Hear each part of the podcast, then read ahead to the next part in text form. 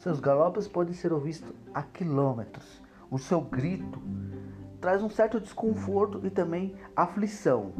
Muitos dizem que quando ele para na porta de alguém, sua respiração pode ser ouvida quase como um calafrio na sua espinha.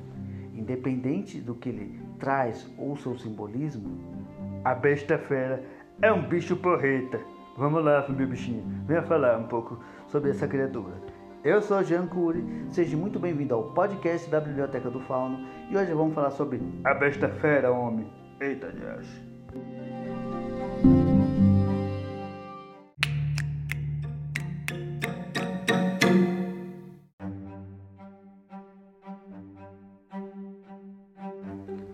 A sua origem é incerta. Somente dizem que pela trilha é, ele vai sempre emergindo inesperadamente. E junto com ele vem os cachorros, que, querendo ou não, são pisoteados ou continuam atrás dele pela criatura que ele simboliza de mau agouro. Ou às vezes não, nunca se sabe. O que se sabe é, a besta fera particularmente na sua aparência, ele é quase como se fosse um centauro, só que com dois chifres e muito mais corpulento e de uma aparência mais bestial. Mas em contrapartida, a gente vai dizer mais coisinhas sobre ele que talvez possa mudar um pouco o seu ponto de vista, já que eu estou descrevendo ele como uma fera galopante, bem maquiavélica e nefasta.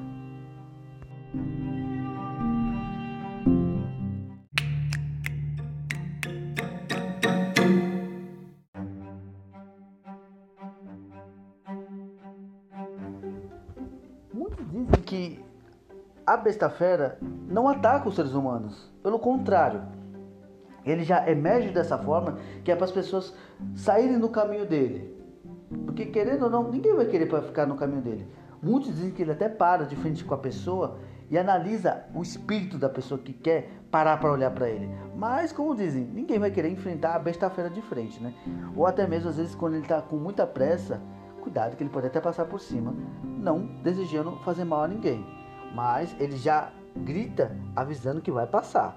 E vai passar com tudo.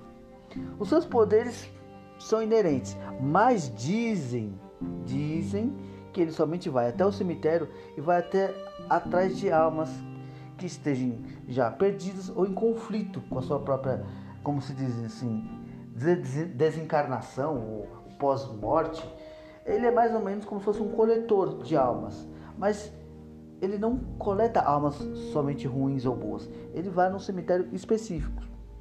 Mas como dizem, né? Pode ser que ele também possa estar até trazendo uma notícia boa ou ruim, ou somente está lá de passagem.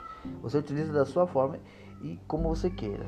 Já a fraqueza dele não se sabe, porque como ele não ataca ninguém, então ninguém sabe dizer o seu ponto fraco em, em si.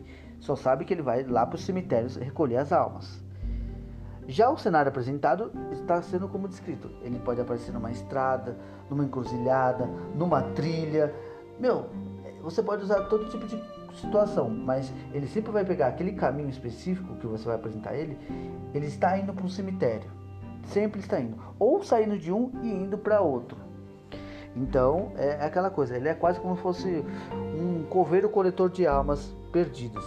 Então, faça como você achar melhor, mas assim, escreva ele de uma forma bem bestial para intimidar tanto o leitor, mas como os personagens.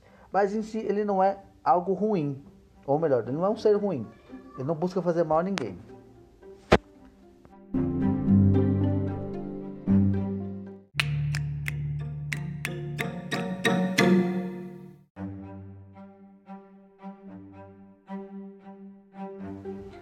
Já o mito sobre ele, você pode fazer igualzinho as mesmas coisas. Vai que algumas pessoas dizem que ele é um mau agouro, ou ele é uma criatura que traz coisas ruins, tanto pelos fatores religiosos ou até mesmo das crenças populares.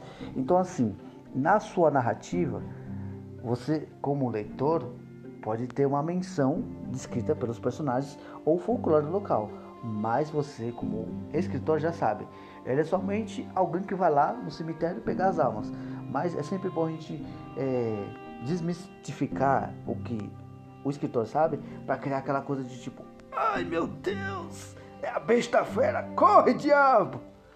Então, é aquilo. Você pode descrever ele de uma forma horripilante ou até mesmo mais amedrontadora, como se fosse um Nazgûl numa situação da trilha, mas intuito, ele não tá ali para fazer mal a ninguém. Se você for para querer encarar ele, aí sim é uma coisa ruim.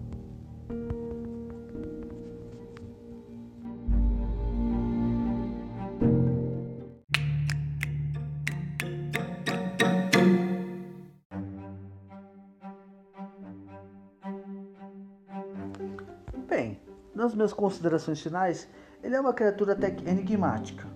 Você pode até mesmo criar que ele faça outras coisas, possa também dizer que ele traz agouro, mas em questão é, a besta fera pode ser também o que você descreve só pelo o folclore em si, mas é uma questão de, como se diz, de você também recriar ele.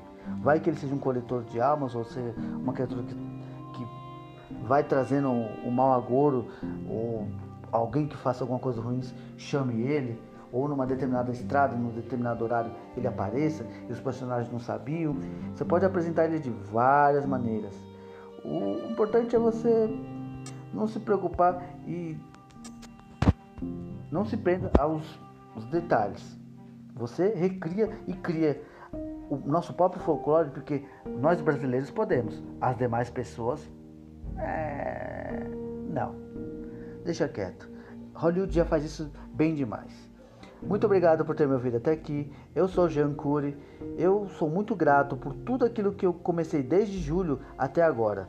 Não espero assim ter uma menção honrosa para o futuro, mas isso aqui é para agregar tanto o meu passatempo, mas também te ajudar e me ajudar. Muito obrigado e tudo de bom para você. Boas festas e desejo o melhor. E um feliz 2021 para todos nós.